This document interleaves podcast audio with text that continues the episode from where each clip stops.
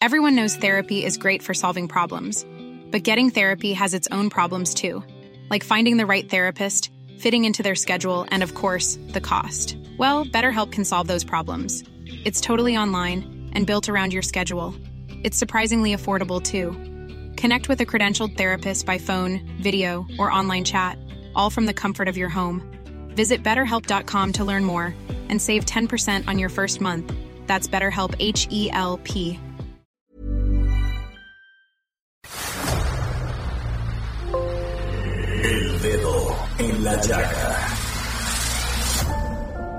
Había una vez un mundo en el que nadie creía.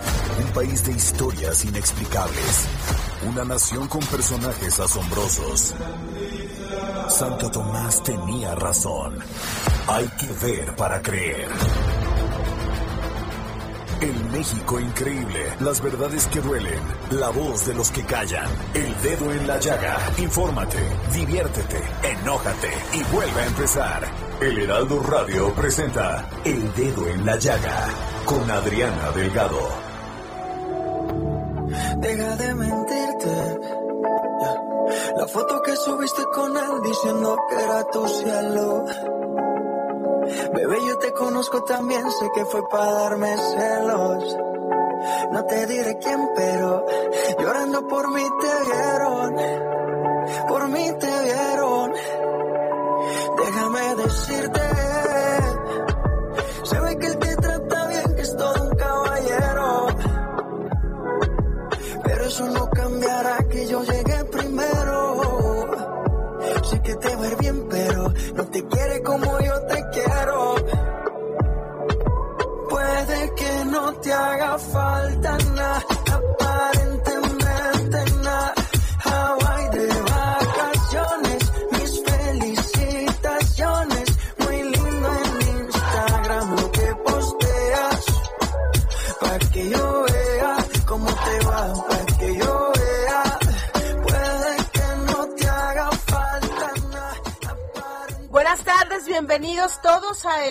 Llaga de este jueves 11 de febrero de 2021. Así iniciamos este programa escuchando Hawái de Maluma. Nadie lo niegue, por favor, todos lo escuchamos el año pasado. Fue una de las canciones más escuchadas en las listas, por lo menos de Spotify. Y bueno, esta canción forma parte del álbum Papi Juancho del cantante colombiano Maluma, el cual salió a la venta en julio de 2020 en plena pandemia, no sé si se acuerdan que además hubo una polémica ahí con un futbolista y que se le había dedicado una exnovia, en fin. Este fue una canción que la verdad es que fue un gran éxito.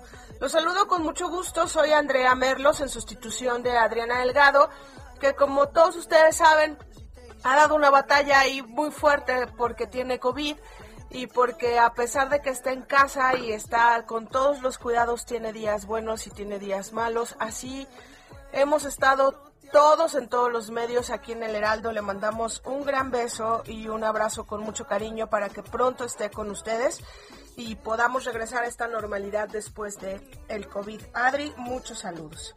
Y bueno, eh, vamos a arrancar directo con el tema con el tema de, lo, con, más bien, perdónenme, con todos los temas más importantes del día. Eh, los titulares del día los trae Dani Callejas. Vamos a poner el dedo en la llaga. Gracias, Andrea. Buenas tardes. Vamos ahora con la información. La consejera del INE, Carla Humphrey, pidió una auditoría al padrón de proveedores del instituto para identificar empresas fachada que sirvan para inyectar dinero ilícito a las campañas políticas. Esta solicitud se enmarca en el convenio suscrito entre el Instituto y la Unidad de Inteligencia Financiera para detectar manejos irregulares de recursos. Incluso, el convenio permitirá resolver con celeridad quejas archivadas por años, como el caso Odebrecht o la queja de Morena en la que pidieron indagar el posible desvío de recursos a la campaña de Peña Nieto. El juzgado segundo de distrito en Quintana Roo dictó auto de formal prisión contra el exgobernador poblano Mario Marín por el delito de tortura en agravio de la periodista y activista Lidia Cacho. Artículo 19. Organización que defiende la libre expresión y el derecho a la información celebró a través de Twitter la resolución del juez y señaló que la justicia no será plena hasta que el exgobernador sea condenado y junto a él todos los autores intelectuales que permanecen prófugos. En 2020 México dejó de recibir 13.559 millones de dólares por la menor llegada de viajeros desde el extranjero, de acuerdo con cifras del INEGI. El año pasado el país recibió divisas por el turismo de 11.024 millones de dólares, mientras que en 2019 el mejor año para esta actividad fue de 24.583 millones de dólares. En 2020 los visitantes internacionales totales se redujeron 45.99% con respecto al año anterior. Coneval estimó un aumento de entre 8.9 y 9.8 millones de mexicanos con un ingreso inferior a la línea de pobreza derivado de la crisis de COVID-19 y observa en un escenario pesimista hasta 70.9 millones de pobres, el 56.7% de la población. Esta cifra supera el escenario de 2018, en el que 61.1 millones de mexicanos ganaban por debajo de la línea de pobreza y que representaba 48.8% del total de habitantes. Significa también que uno de cada cuatro mexicanos padecerían ahora una pobreza extrema por ingresos. Andrea, esta es la información. Muchas gracias. Gracias, Dani Callejas. Pues hay muchísimos temas ahorita de los que todos estamos hablando. Eh, por ejemplo, este tema de, del Coneval, que ya estima 9.8 millones eh, de nuevos pobres en México por pandemia, es, es una es un tema casi dramático, ¿saben? Que, que, el COVID ha hecho que muchas de las finanzas, no solo a nivel empresarial ni de comercio, sino estos puestos de trabajo que de repente han cerrado, que a la gente le está costando mucho trabajo reactivarse. Y no solo es un caso, en las familias de repente hay dos o tres casos, esos también son estudios que existen en los que dicen que las familias cada vez están más en riesgo.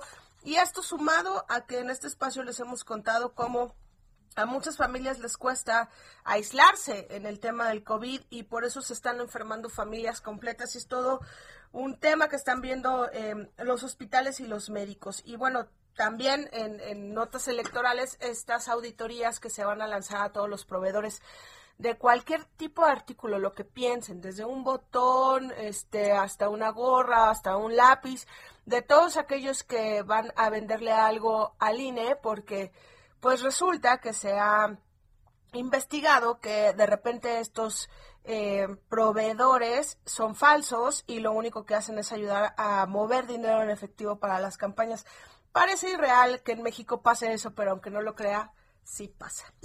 Y bueno, vamos a entrar de lleno a nuestra mesa de hoy. Es sobre un tema que de verdad les va a interesar muchísimo porque a veces en nuestros WhatsApp, a veces en nuestras pláticas familiares y de amigos, toda la gente eh, ha visto o ha leído que cierto medicamento ayuda, que hay cierta fórmula para el COVID en algo, y pues parece todo verdad y parece todo mentira, pero hay gente muy certificada con la que podemos hablar como nos va a pasar hoy para eh, hablar de un tema específico. Los mexicanos que descubren un tratamiento contra COVID-19 a través del uso de esteroides de algunos de los medicamentos que sé que les van a sonar ahorita que se los eh, mencionemos. Y tenemos en la línea al doctor José Luis Galvez Romero, que es alergólogo. Doctor José Luis, buenas tardes.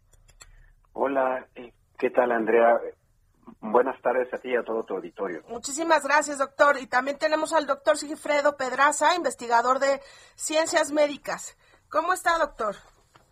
Buenas tardes, Andrea, a usted y a su público. Muy bien, Gracias por el interés y por la oportunidad. No, hombre, al contrario, porque de verdad todos estamos ya muy interesados. A veces, eh, yo lo digo de broma, pero yo creo que ustedes lo viven mucho. Estamos en una etapa en la que todos nos creemos médicos y estamos este, sobreinformados en el tema de las medicinas, de los tratamientos. Estamos como investigando en todos lados y ustedes son los que traen la voz. Y a mí sí me encantaría que empezáramos, si quieres, eh, doctor José Luis Galvez, sobre este estudio y que han encontrado sobre el uso de los esteroides.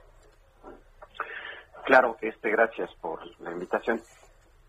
Eh, el manejo de nuestro estudio va, dirigido a disminuir la inflamación en aquellas personas que presentan una enfermedad moderada. Sabemos que la mayoría de las personas eh, que se encuentran sanas sin factores de riesgo, eh, pues presentan una enfermedad leve. con ellos el tratamiento sintomático y el aislamiento puede ser suficiente. Las medidas que ya conocemos. Sin embargo, hay todo un grupo de personas que pueden tener eh, un daño muy importante y empezarse a inflamar y a tener insuficiencia respiratoria, fiebre, dolor en el pecho, eh, empezar a bajar su saturación. Estas personas son las personas que tienen sobrepeso y obesidad, personas con diabetes, personas con hipertensión, eh, personas, incluso jóvenes que no se cuidan y que están respirando una gran cantidad de virus. Eh, muchos de ellos probablemente han estado con, respirando buenas cargas virales o tienen una reinfección y no se dieron cuenta, pues ellos presentan una inflamación más importante. Entonces, eh, la combinación de esteroides con ciclosporina permite bajar esa, esa inflamación y, e impacta en disminuir la mortalidad. En ese consiste el estudio básicamente. Muy bien, doctor. Eh, doctor Sigifredo, ¿nos cuenta un poquito más de esta, de esta combinación de esteroides y ciclosporina? Sí, con gusto, con gusto, Andrea. Sí, bueno, el, el trabajo fue desarrollado en el Hospital Regional del Liste de Puebla, con el doctor Galvez al frente del grupo de médicos del, del Hospital del Liste, y el trabajo lo, lo escribimos juntos y lo mandamos a la revista Journal of Internal Medicine y se titula en español La ciclosporina más esteroides mejora el desenlace de pacientes con COVID-19 de moderado a severo, estudio piloto. Entonces se trata de un estudio, como había comentado el doctor Galvez, para pacientes hospitalizados, en donde se utilizaron dos tipos de fármacos. Uno es la ciclosporina, que es el, el fármaco novedoso, y otros son los esteroides. Los esteroides son medicamentos que se utilizan en general para bajar la respuesta inflamatoria en diferentes enfermedades y se conocen sus efectos desde hace ya bastante tiempo. La ciclosporina es un medicamento que también se conoce ya desde la década de los 70 y que se ha usado en pacientes que han tenido trasplantes de riñón y esto es para evitar el el rechazo al trasplante sí, porque lo que hace este medicamento, lo que se descubrió de sus propiedades es de que reduce la respuesta inmune y por eso evita el, rechazo. Entonces también se ha usado para otras enfermedades autoinmunes, y pero se ha visto en, en otros estudios que también puede controlar la respuesta inflamatoria, que es una de las respuestas que ocurren también en una fase eh, de la enfermedad COVID-19. Entonces se ha utilizado esta combinación para el tratamiento de COVID-19 de los pacientes que mencionó el doctor José Luis Galvez. Muy bien, eh, sin duda alguna el estudio, según lo que pudimos investigar acá en el Heraldo Radio, en el Dedo en la Llaga, pues se realizó, como lo comentan, entre abril y mayo de 2020, contó con un protocolo aprobado en dos grupos, de un comité de investigación y de un comité de ética. Se ejerció en 209 pacientes, que como les digo, eh, divididos en dos grupos, a unos a un grupo le dieron solo el tratamiento de esteroides y al otro el tratamiento combinado de esteroides. Eh, y bueno, la verdad es que, doctores, eh, esta, la mortalidad, digamos que en esta combinación, en este estudio que ustedes han hecho y que se han dedicado a explorar, sí bajó la, la, la mortalidad, este, pues en casi más de un 15%, según estoy viendo, este doctor José Luis Galvez. Este, de hecho, cuando comparamos los dos grupos de manera general, pareciera así una disminución de casi el 15%. Pero cuando analizamos justamente la misma característica de personas se encuentran en enfermedad moderada grave, la mortalidad baja hasta un 50%. Okay. Y eso evidentemente es una noticia increíble. Y yo quiero preguntarle al doctor Pedraza, este, digamos, este estudio o este protocolo, ¿en qué momento va a pasar a los demás hospitales o, llegar hacia el IMSS, al ISTE, a, las clínicas de salud o a los privados para que esto pueda eh, uniformarse y tener una mejor esperanza de vida a quienes sufren el COVID de manera grave? Sí, sí, Andrea, esta es una buena pregunta, sin embargo no me creo suficientemente capacitado para poder contestarla, pero pues digamos que en parte requiere también de estudios más amplios. Eso, eso se hace siempre en los estudios médicos clínicos y también pues requiere de que las autoridades de, de, salud se pongan de acuerdo, evalúen los resultados y vean cómo se pueden hacer esos otros estudios para poderlo implementar de una manera más Hasta ahorita de lo que de lo que ustedes digamos han escuchado, han visto, tuvimos hasta el presidente de la República este contagiado con COVID, resultó bien. Eh, yo conozco muchísimos casos eh, de gente que a veces el esteroide les pega muy duro, les causa otras consecuencias, ¿no? Este, parece que ahorita estamos combinando la sobrevivencia del enfermo de COVID, pero también cuidando las secuelas del COVID, doctor Galvez. Sí, eh, lo que hemos aprendido en relación a esta enfermedad es que lo importante es dar los medicamentos correctos en el momento correcto a las dosis correctas. ¿Qué significa esto? Que de repente eh, escuchamos que algo funciona y nos automedicamos. Vamos a la farmacia, empezamos a tomar el medicamento, pero no, no es así. Los medicamentos tienen que ser bien administrados y planeados de acuerdo a la etapa de la enfermedad en la que se encuentra la persona. Si te encuentras en una fase inicial, eh, eh, ahí no tenemos que emplear este medicamento el medicamento se emplea para aquellas personas que están empezando a, presentar inflamación. ¿Cómo sabemos que la persona presenta inflamación?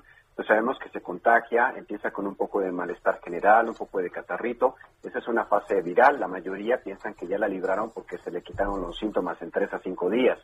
La verdadera, eh, digamos que, importancia de estos medicamentos desinflamatorios inicia cuando eh, a partir de cinco a siete días Después de los primeros síntomas, la persona empieza a presentar fiebre, dolor muscular, falta de aire, y nosotros como médicos identificamos en estudios de laboratorio que hay inflamación a través de un marcador que se llama proteína C reactiva, hacemos una radiografía y se ve que ya hay infiltrado a nivel del pulmón. Entonces ahí es lo oportuno para iniciar el medicamento en dosis adecuadas, eso es lo importante. Eh, nosotros como médicos conocemos los esteroides y sus consecuencias, por supuesto, desde hace muchísimos años porque lo empleamos para muchísimas enfermedades y, ahí podemos monitorear qué podría pasar. Lo mismo sucede con la ciclosporina, pero de repente a nosotros como médicos como que nos, nos, nos genera cierto escosor poderlo manejar porque lo que está descrito con el medicamento son complicaciones que en realidad se presentan cuando la maneja el medicamento a dosis altas por muchísimo tiempo. Y lo que hemos visto en nuestro eh, estudio es que el medicamento se puede manejar, eh, por supuesto, observando las reacciones adversas, vigilando los, los efectos colaterales y generalmente aquellos pocos que lo presentan son reversibles cuando bajamos la dosis o cuando lo suspendemos el medicamento. Entonces, eh, lo importante de todo ello es que el tratamiento debe ser vigilado, el tratamiento en este momento, pues obviamente bajo un régimen de, hospitalario y un, régimen de protocolo de investigación, y eh, lo importante pues es evitar automedicarse y lo segundo es que eh, el momento correcto es, es importante. Si los medicamentos los damos en una etapa muy, muy avanzada, significa que el pulmón ya está muy dañado, está prácticamente eh, quemado y cuando tienes mucho pulmón dañado, pues en ninguna parte del mundo realmente algo funciona. Por lo tanto, lo importante es identificar cuál es el momento oportuno para dar el tratamiento a la dosis correctas en el momento correcto. Gracias, doctor. Doctor Pedraza, le quiero preguntar algo que podría parecer muy básico, pero yo creo que a mucha gente le va a interesar. ¿Es un, es un protocolo que sigue abierto? O sea, ¿la gente puede tocar la puerta del Instituto Salvador Subirán y decir, oiga, necesito esta atención? ¿Cómo es, cómo es esta selección de casos? Sí, primero le aclaro que, este, que en el Instituto de nutrición no se está llevando a cabo ningún protocolo con este tratamiento. Como habíamos mencionado al principio, el trabajo se realizó en el en el ISTE del Hospital Regional del ISTE de Puebla. Sí, y, y entonces el doctor Galvez es el que nos podría también decir ahí cuál es la situación, pero de hecho el estudio que nosotros reportamos en el, en el artículo realmente pues es un estudio que está terminado como tal, como estudio, y, y bueno, ahí tienen también sus, sus protocolos para seguir dando atención a los a los pacientes y entiendo que, que siguen dando el tratamiento con ciclosporina más los, más los esteroides, pero el doctor Galvez nos puede comentar más sobre esto. Doctor Galvez, ¿es, es, ¿le podemos tocar la puerta ahí a lista o ustedes hacen una selección de los pacientes? No, de hecho, eh, nosotros seguimos manejando el, el manejo, perdón, es una redundancia, seguimos administrando ciclosporina a los pacientes que tienen esas características. El, pero de los que tienen solo en Puebla. Sí, claro. y, la, y la comunicación con las autoridades del ISTE, doctor Galvez, para que, insisto mucho en esto, en que pueda como expandirse más, ¿hay algún tipo ahorita de comunicación con las autoridades del instituto? Pues eh, hay comunicación ahorita con eh, las autoridades del Estado y se pretende eh, hacer un estudio multicéntrico en algunos hospitales de la Secretaría de Salud y también en algunas clínicas. Ya, ya, igual, solo de Puebla. Sí, hasta el momento sí, solo, solo de Puebla. Ok. Este, doctor Pedraza, un poco lo que nos decía el doctor Galvez de que la gente se automedica. Eh, la verdad es que sabemos mucho la combinación ahorita de la prednisona con, con algún antibiótico, ¿no? Este, de repente la gente que se está atendiendo en casa porque está en el límite de requerir la hospitalización, este, tiene sus tratamientos. A veces antes de tener algún eh, síntoma grave, ¿habría un llamado a que, a que seamos mucho más cuidadosos con esto? Sí, definitivamente, sí, eh, como bien indica el doctor Galvez, eh, pues lo, lo, lo, más malo que puede hacer la gente es automedicarse, porque no tiene los conocimientos y porque puede estar cometiendo, pues por supuesto que está llevando a cabo malos tratamientos. Entonces lo mejor es, es acudir al médico y seguir sus indicaciones. Debo de aclarar que también que, que yo soy doctor en ciencias, soy investigador y no soy médico y precisamente yo si me enfermo acudo al médico, ¿no? Y hay que evitar la, la, automedicación y hay que mantener además las medidas preventivas que son básicas para tratar de evitar precisamente los contagios. Claro, por supuesto, este doctor Galvez estará de acuerdo en que de repente ya parece este una, una, cajita feliz, lo voy a decir así como con mucha ligereza, eh, el tratamiento y yo escucho cada vez más gente que, incluyendo a veces de, doctores, este doctor Galvez, que dicen, tómate ya eh, la ivermectina y tómate la prednisona y después este va antibiótico tras antibiótico, este y, la, y la verdad es que a veces esto complica más el tratamiento. Sí, tiene eh, mucha razón, Andrea. De repente yo me sorprendo cuando veo recetas que tienen como 20 medicamentos. Y de ellos, pues quizás solamente uno que otro le podría ser útil y, si se da en la forma adecuada. Es decir, eh, dar, anti, eh, por ejemplo, eh, dexametasona o, algún, algún esteroide apenas tienes un poquito de malestares, eso no, no es factible. De hecho, por eso la Organización Mundial de la Salud mencionaba que era contraproducente eh, tomar esteroides, ¿no? Porque si lo das en las etapas iniciales puedes diseminar más el virus. Por eso es que los medicamentos, lo importante es conocernos, entender cómo va la evolución de la enfermedad, para que en función de eso eh, identifique tempranamente que estoy teniendo inflamación y sea el momento oportuno y correcto para manejar los medicamentos. Sí, muy importante este y bueno ya para un poco ir cerrando el tema, este doctor Pedraza, ¿qué sigue en todo este tema de investigaciones que tiene a su cargo?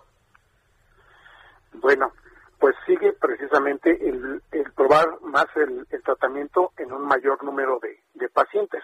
Pero de hecho, como el propio doctor Galvez había mencionado, pues ya tienen la experiencia después de los del protocolo inicial, tienen la experiencia de algunos resultados y la han estado eh, aplicando a muchos más pacientes en el hospital del Liste de Puebla con buenos resultados. Ahora, como él mismo decía, están planeando y comenzando a hacer eh, estudios con más pacientes con diferentes hospitales. Y también tuvimos una correspondencia con un doctor de la Universidad de Harvard de Estados Unidos, el cual hizo algunas preguntas porque ellos planean ahora de esta universidad el llevar a cabo un estudio multicéntrico, quiere decir entre varios hospitales y universidades, para probar el tratamiento en un mayor número de pacientes.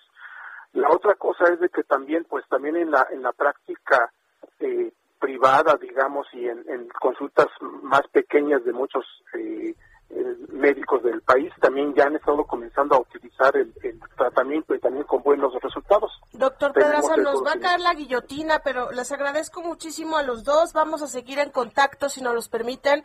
Muchas gracias por estar en el dedo en la llaga. Vamos a un corte y regresamos. Gracias, doctores. Amigos del Heraldo Radio, es un gusto saludarlos y saben, con el fin de detectar casos de COVID-19 en una etapa temprana, JLN Labs y Soriana implementan módulos de servicio accesibles en diferentes estacionamientos de las sucursales. Comenzamos con Ciudad de México, Estado de México y Jalisco esta semana y las siguientes se extenderán a Puebla, Querétaro, Coahuila, Sinaloa y Nuevo León. Para mayor información, llamen al Centro de Atención a Clientes Soriana 81 83 29 92 52. También en heraldodemexico.com.mx o en el Instagram de arroba jln-labs. Continuamos. Sigue a Adriana Delgado en su cuenta de Twitter arroba Adri Delgado Ruiz. Además, te invitamos a enviar tus opiniones y comentarios en texto o por mensaje de audio a través de WhatsApp al 55 2544 3334. Y si quieres escuchar el dedo en la llaga de El Heraldo Radio, en cualquier momento y donde quiera que te encuentres, descarga el podcast disponible en Spotify y iTunes. Adriana Delgado en su cuenta de Twitter en arroba Adri Delgado Ruiz. Y envíanos tus comentarios vía WhatsApp al 55 25 44 33 34 o 55 25 02 21 04.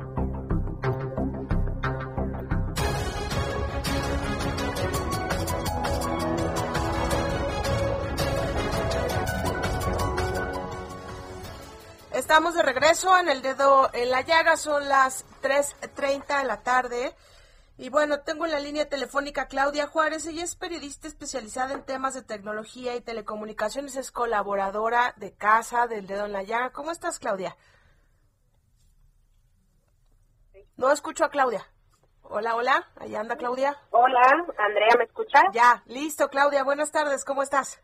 Bien, gracias, muy buenas tardes, Andrea y amigos del dedo en la llaga. Gracias. Y tenemos también en la línea el senador eh, por Morena, Ricardo Monreal. Don Ricardo, ¿cómo está? Le saluda Andrea Merlos. ¿Qué tal, Andrea?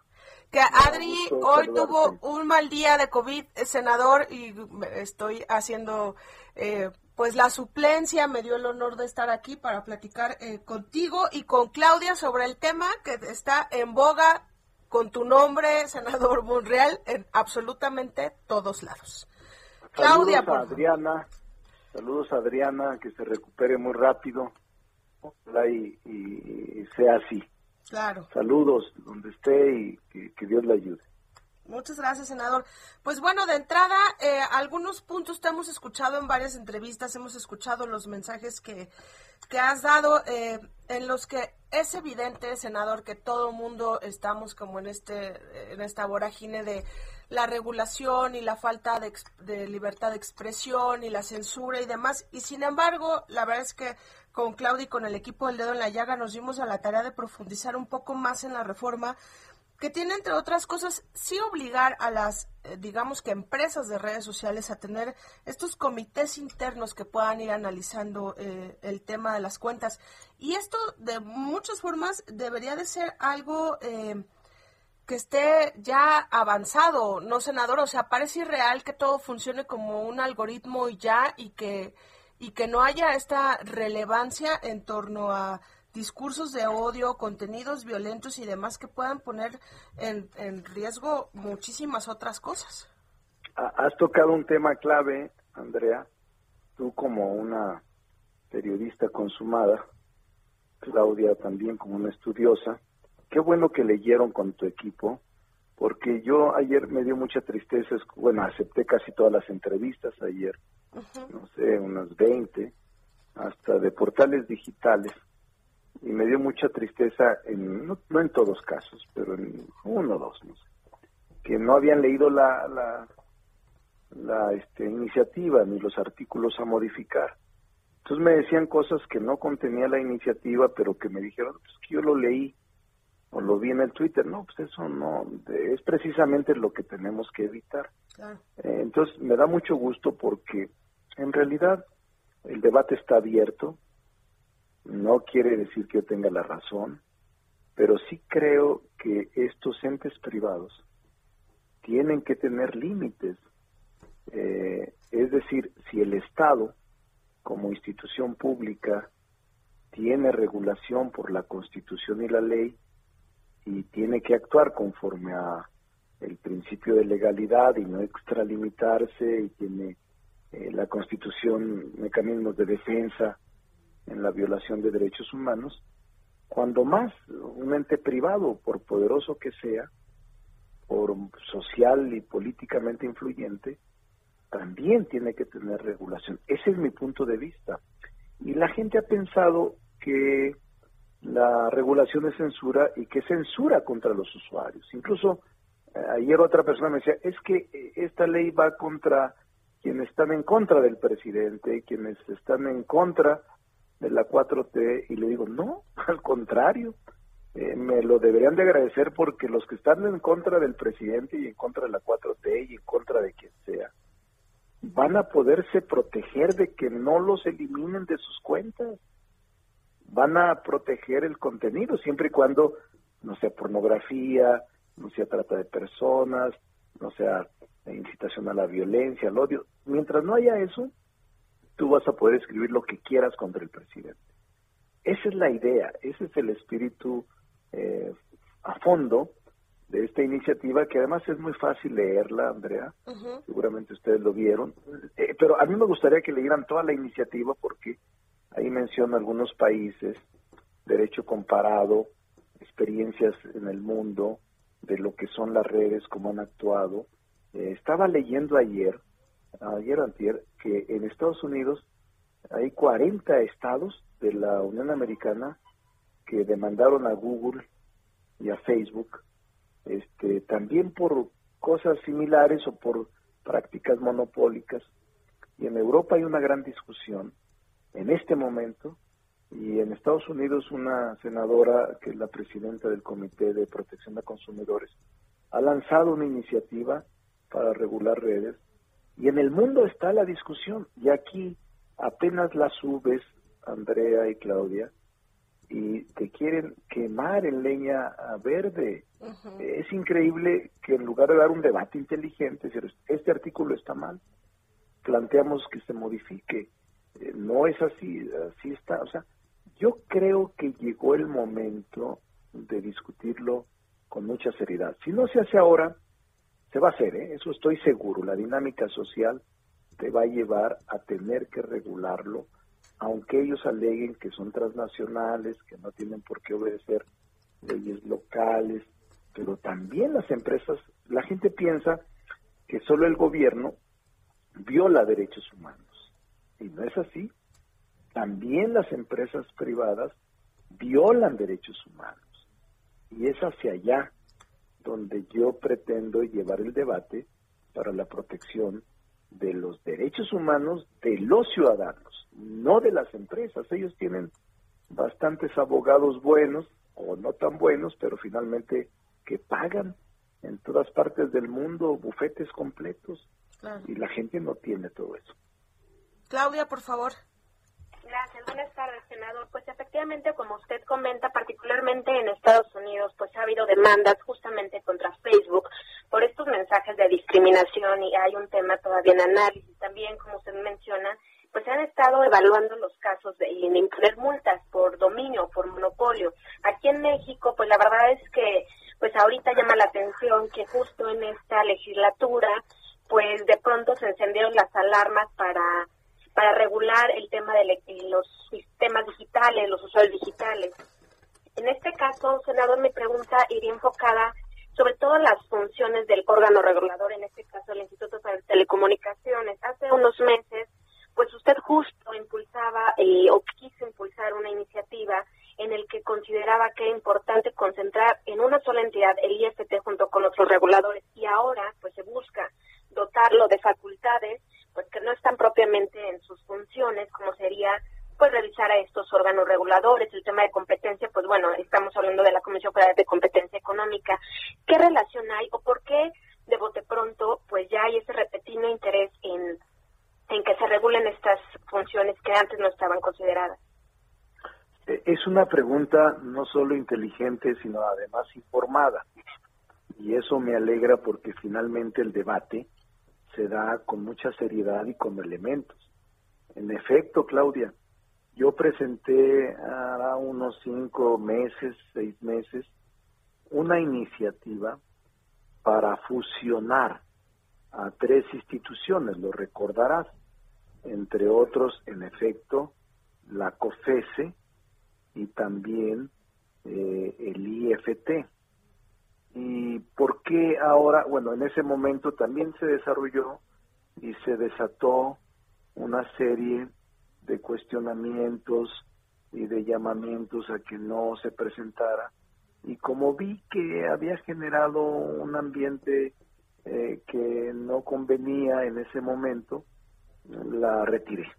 Eh, está retirada esa iniciativa que es de fusión de tres organismos en uno, no de eliminación y tampoco de disminución de facultades y funciones, sino al contrario, que este órgano funcional pudiera concentrar las facultades de los tres. Esa es mi opinión, porque tenemos eh, experiencias internacionales que así ha ocurrido en algunos países del mundo. Pero finalmente no prosperó, o la tengo ahí en la congeladora, no la he sacado para presentarla nuevamente y he estado esperando momentos más oportunos de mayor unidad nacional. Sin embargo, esta, ah, bueno, en aquel momento, en efecto, planteaba eso, sin más facultades más que concentrarlas.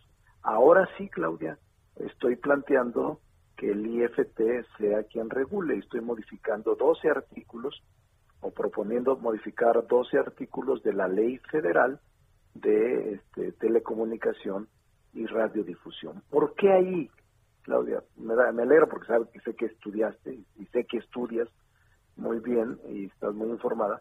¿Por qué en el IFT? Porque es el órgano donde cae la administración del ciberespacio, de las concesiones, de la radiodifusión, de la telecomunicación. Es ahí donde yo creo que debe caber esta posibilidad de modificación de ley, ampliando facultades a un órgano técnico que pueda generar condiciones de protección de los derechos humanos universales como es el derecho a la información, el acceso a la información y el derecho de expresión y de manifestación. Entonces, por eso fue ahí.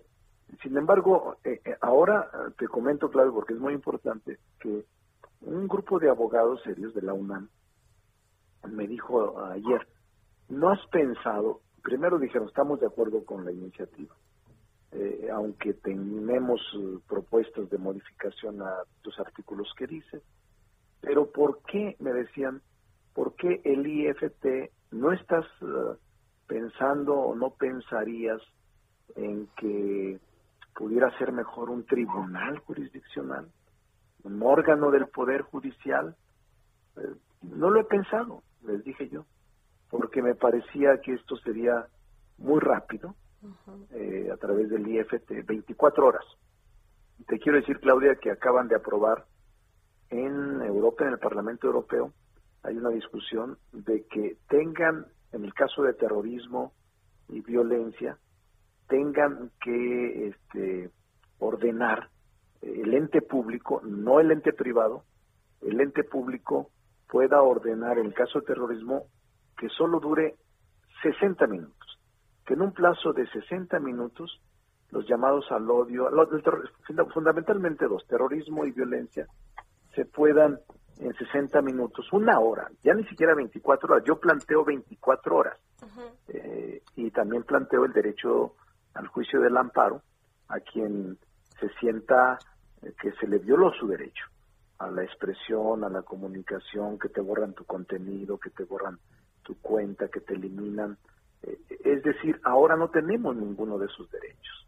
Si en este momento a Monreal, por estar hablando mal o por haber presentado la iniciativa, mañana lo eliminan de alguna red, no tengo ninguna defensa no tengo ningún derecho a reclamar, simplemente me eliminan y me dicen cuando firmaste tu contenido, cuando firmaste tu adhesión a Twitter o a Facebook, aquí están tus cláusulas, si podemos eliminarte cuando queramos sin ninguna justificación. Senador, en ese ejemplo que estás dando, de, por ejemplo, que desapareciera en tu cuenta, con, con la iniciativa que tú tienes, se iría a un tema del IFT. Que resuelvan que, no, que lo hicieron mal. Aún así, queda en manos eh, de Twitter o de Facebook o de la empresa decir, pues no, de todos modos no la quiero regresar, entonces pago 89 millones de pesos. Puede ser, puede ser, puede ser. No, no la regreso, este, lo puede obligar el, e, e, el, órgano público. Primera la aplicación 89 millones o hasta 89 millones. En Europa son 50 millones de euros la sanción en el caso de que haya eh, resistencia a observar un mandato de ese órgano público del Estado, son 50 millones de, euros. Aquí se plantea de un millón de UMAS hasta 89 millones, eh, pero eh, dependiendo de la gravedad. Eh, este caso mío, que puede ser que me tumben a mí mi cuenta y, y este, yo acuda al IFT y les diga yo no llamé al terrorismo, no estoy, no soy terrorista, no estoy llamando a la violencia, no soy, no uso pornografía infantil, pues digo, no tengo por qué, simplemente soy esto y aquí están mis contenidos. Y el órgano técnico eh, profesionalmente te dice, a ver, pues aquí el contenido y el alcance es este, por tanto ordeno que en 24 horas le restituya su cuenta. Y en el caso de que diga lo que tú dices, no, no se la restituye, es un asunto mío, pues la sanción, ah, eh, aplicar la sanción, restitúyesela, ah, no, entonces sí va a haber más todavía sanciones hasta la reincidencia y puede llegar a otras cosas. Digo, eh, yo solo llego hasta la UMA, hasta la sanción económica, que es donde más les duele. En algunas partes del mundo están planteando que puedan tener hasta el 4% de sanción de sus ganancias anuales. Que también es otro tema, ¿no? Porque es otro no tema. no hay ninguna apertura en el tema de sus ingresos. Así es. No, no hay ninguna, ninguna. Eh, por ejemplo, ahora en, en Alemania se aprobó una ley de aplicación de redes y ahí sí, eh, este, en 24 horas, son 24 horas, en caso contrario, las empresas se hacen acreedoras a multas de hasta 50 millones de euros. Eh, lo mismo ocurre, bueno, esta semana en Estados Unidos está la discusión sobre eso. La propia secretaria de Comercio, esta nueva secretaria que tuvo, este, que tiene este el presidente Biden, ha dicho que, mm, ¿cómo se llama? Ah, no, la senadora, bueno, eh, la secretaria de Economía o secretaria de Desarrollo Económico y la senadora Amy Klobuchar eh, acaba de presentar hace cuatro días una nueva legislación para proteger a los consumidores de redes y evitar actos de esto que decía Claudia, discriminación racial, exclusión, y la secretaria, es la secretaria de Comercio, si mal no recuerdo, el presidente Biden, acaba de entrar, ¿eh? Se llama pues Gina Raimondo. Es un tema, senador. Y, dices que la vas a la vas a posponer tres meses, tal vez sea un poquito más, pero el, el, el tiempo nos, nos nos ahoga, senador. Te quiero agradecer no, Déjame decirte nada más por último. Yo no dije que la voy a posponer porque formalmente ni siquiera la he presentado. Es cierto. Es un borrador y dije que tres semanas, no tres meses. Y en las tres semanas voy a recibir comentarios y ya determinaré si la presento Hasta en tu portal, ¿verdad? Tienes abierto ahí opción está, de... Está en mi portal, la página es www.ricardomonrealavila.com. Senador, eh, yo quisiera hacer una pregunta brevísima, bueno, un comentario. Eh, pues claramente las redes sociales han jugado a favor y en contra de todos los gobiernos en el mundo. Claramente lo vimos eh, con el gobierno de Estados Unidos y pues somos muy ciribillosos los periodistas, senador, y también surge el tema de, pues estamos en un año electoral, entonces las redes sociales aquí pueden ser un aliado, un detractor, vencidos y ganados, ¿cómo juega este papel en medio de esta iniciativa que he estado por presentar? No, no tiene que ver nada lo electoral, incluso en el artículo, en uno de los artículos de la ley, dejo uh, libre las atribuciones del INE en materia político-electoral y obviamente siempre jugarán un papel preponderante las redes en todos los procesos locales, pero en este caso no tiene ningún impacto ni tampoco intenta eh, generar eh, reacciones en contra o en favor de nadie en particular eh, en el, momento de expresar la red de su propia opinión. No tiene nada que ver, ni menos cortar, censurar, eliminar una red porque esté en favor de un partido, no, no, nada tiene que ver. Es mucho más allá, ¿eh? es mucho más allá eh, eh, esta situación. Yo es lo que creo y creo que las empresas, eh, no solo el Estado, sino las empresas privadas, violan derechos humanos y que debe de haber mecanismos que protejan los derechos humanos de los ciudadanos frente a las empresas privadas, aunque sean poderosos emporios económicos a los que a nadie rindan cuentas. Muchísimas gracias, senador. Muchísimas gracias. Claudia, vamos a estar muy pendientes de todo lo que se mueva alrededor del tema, senador Monreal. Gracias. Hasta luego, muchas gracias.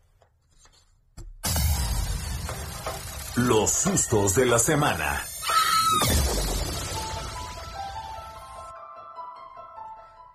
Samuel Prieto, periodista, documentalista, colaborador del Dedo en la Llaga, ¿cómo estás? Hola Andrea, qué gusto saludarte. Mauricio Flores, también periodista, columnista de La Razón, también de casa de los sustos de la semana. Mauricio, buenas tardes. Buenas tardes, Andrea. Pues ahora sí que, ¿por dónde quieren que los pelos se nos pongan de punta? Ay, ya sé, además ya les robé mucho tiempo, pero pues hay un tema que es gravísimo en estadística, el retroceso de 10 años en la participación laboral de las mujeres en Latinoamérica. Vamos de mal en peor. Un efecto mm, literal de la pandemia, pero también de lo frágil que fueron los mecanismos y los métodos de incorporación, pero también de nivelación salarial de las mujeres en, el, en la actividad productiva y también un fenómeno que está muy extendido en toda América Latina, la informalidad, los trabajos que no tienen la menor protección social, no tienen ahorros de jubilación, menos eh, servicios médicos eh, que estén a disponibles o de calidad. Eso se está reflejando con más daña sobre las mujeres. Samuel. Sí, pues imagínate que hay números bastante escalofriantes. El trabajo de las mujeres nada más en México vale 60 mil millones de pesos diarios, de los cuales solo 35% son remunerados según estudios este, muy serios que se han hecho al respecto. Y bueno, hablando de este informe de la eh, Comisión Económica para América Latina, dice que en toda esta, esta parte del continente, este año, o bueno, el que acaba de terminar, 118 millones de mujeres habrán este, estarán en la estarán ya en la pobreza eh, considerando que se habrán agregado 23 millones. 118 millones de mujeres es casi la población de México. Así de grande es el problema no sí. Y bueno, pues el asunto no solamente es lo que se está generando, de, sino que además la respuesta que ha habido en América Latina y bueno, en nuestro país en particular, ha sido una de las más débiles para mantener las actividades productivas, sobre todo las formales, viento en popa o cuando menos no hundiéndose como se está viendo ahora, lo cual va a ser todavía más difícil la reincorporación, por ejemplo, de mujeres que trabajaban en oficinas, en empresas, en actividades comerciales que tenían sus propios negocios. Es un panorama muy complicado y pues no, no se ven programas definidos con ese corte de género. Oigan, y, y lo que sí quiebra totalmente el COVID es los cines yo siento, no sé ustedes, que regresar al cine marcaba regresar a nuestra cotidianidad. Están en quiebra, están en pausa. Qué susto, Samuel. Pues Adelante. Bueno, sí, 55% de los cines mexicanos están cerrados y eh, los ingresos de la industria, de esta industria de la exhibición, cayeron 80% este año. Eh, en efecto, hay por lo menos una de las dos grandes cadenas que ya está prácticamente al borde de cerrar y eso también significa empleos, muy triste, ¿no? Porque en efecto no se va a notar todavía, se va a notar que todavía menos el regreso a la normalidad.